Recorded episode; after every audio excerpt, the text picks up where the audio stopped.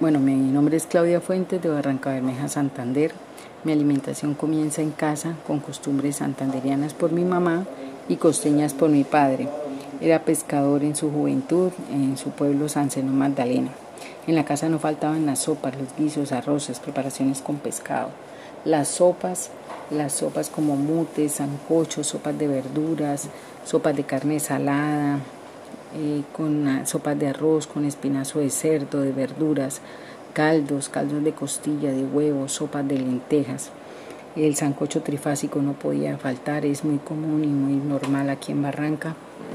Eh, los arroces con cerdo, con pollo, el arroz apastelado, el arroz con coco eh, o de titoté, el arroz,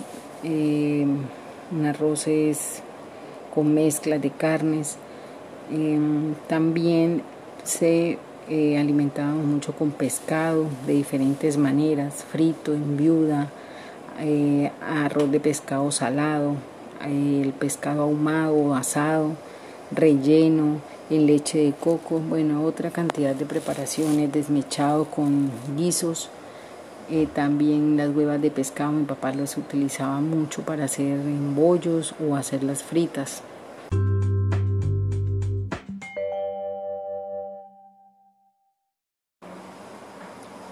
Consumían, consumíamos carnes oreadas, carnes en bistec, en guisos, sudadas, en viuda, al carbón, oreadas, que son muy típicas de Santander.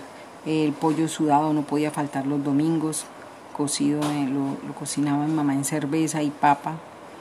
los pollo frito muchas veces fueron criados en el patio de la casa para los cumpleaños papá siempre acostumbraba a criar unos pollos para hacerlos para esos días festivos. Em, también los fritos. Mi mamá preparaba los sábados en las tardes carne, empanadas de carne, pollo, queso. Y salía, me tocaba a mí, a mi hermana salir a venderla o a repartirlas porque ya eran por encargo. Em, también consumimos mucho queso costeño, cuajadas, arepas de maíz, arepas de trigo, de maíz pelado, rellenas, el plátano que no puede faltar, se consume mucho en la región, cocido, frito, patacones horneados con queso, de muchas, de muchas formas la presentamos. Eh, las frutas, siempre mucha fruta, guayaba, mangos, marañón, naranja, limones. Eh, teníamos dos mangos enfrente de la casa, un mango dulce y otro de chupa un, árbol de aguacate también grande, todos esos tres árboles en el frente de la casa. Y en el patio siempre acostumbró a tener algunas frutas, tenía papaya, anones, em, limones, ají dulce. Mm, y siempre un pedazo para, para criar sus pollos. No eran muchos, pero siempre tenía 8 o 10 pollitos. Era un patio muy grande, una parte en tierra, entonces se prestaba para eso siempre mi papá era amigo de, de, tener sus propios alimentos, pues ya que en el pueblo de él era, había mucha dificultad para llegar, era por el río y siempre acostumbraba, dice, él, él de hecho decía que le gustaba, les tocaba sembrar sus propios alimentos y tener sus propios animales.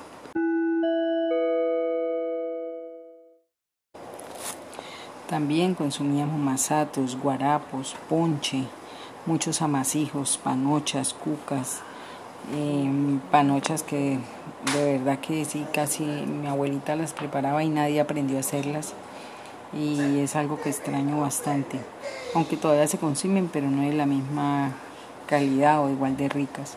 Las cocadas, las panelas, los enyucados, los dulces en Semana Santa infantables, aún en Barranca tenemos esa tradición de hacer el Festival del Dulce.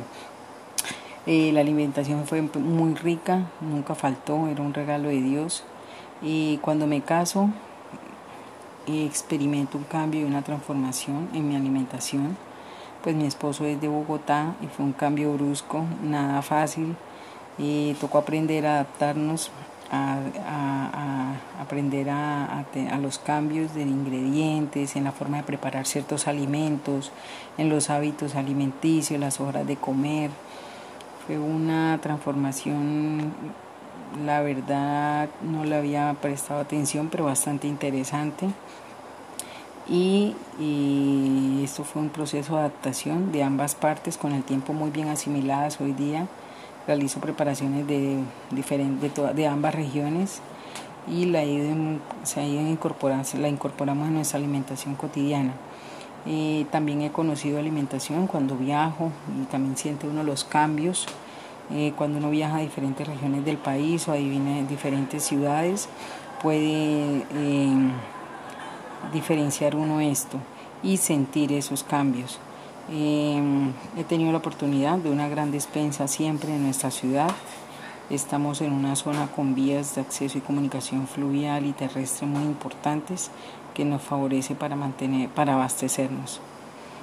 Eh, hoy día digo que mis papás y mi mamá sabían mucho de cocina, sabían alimentarse.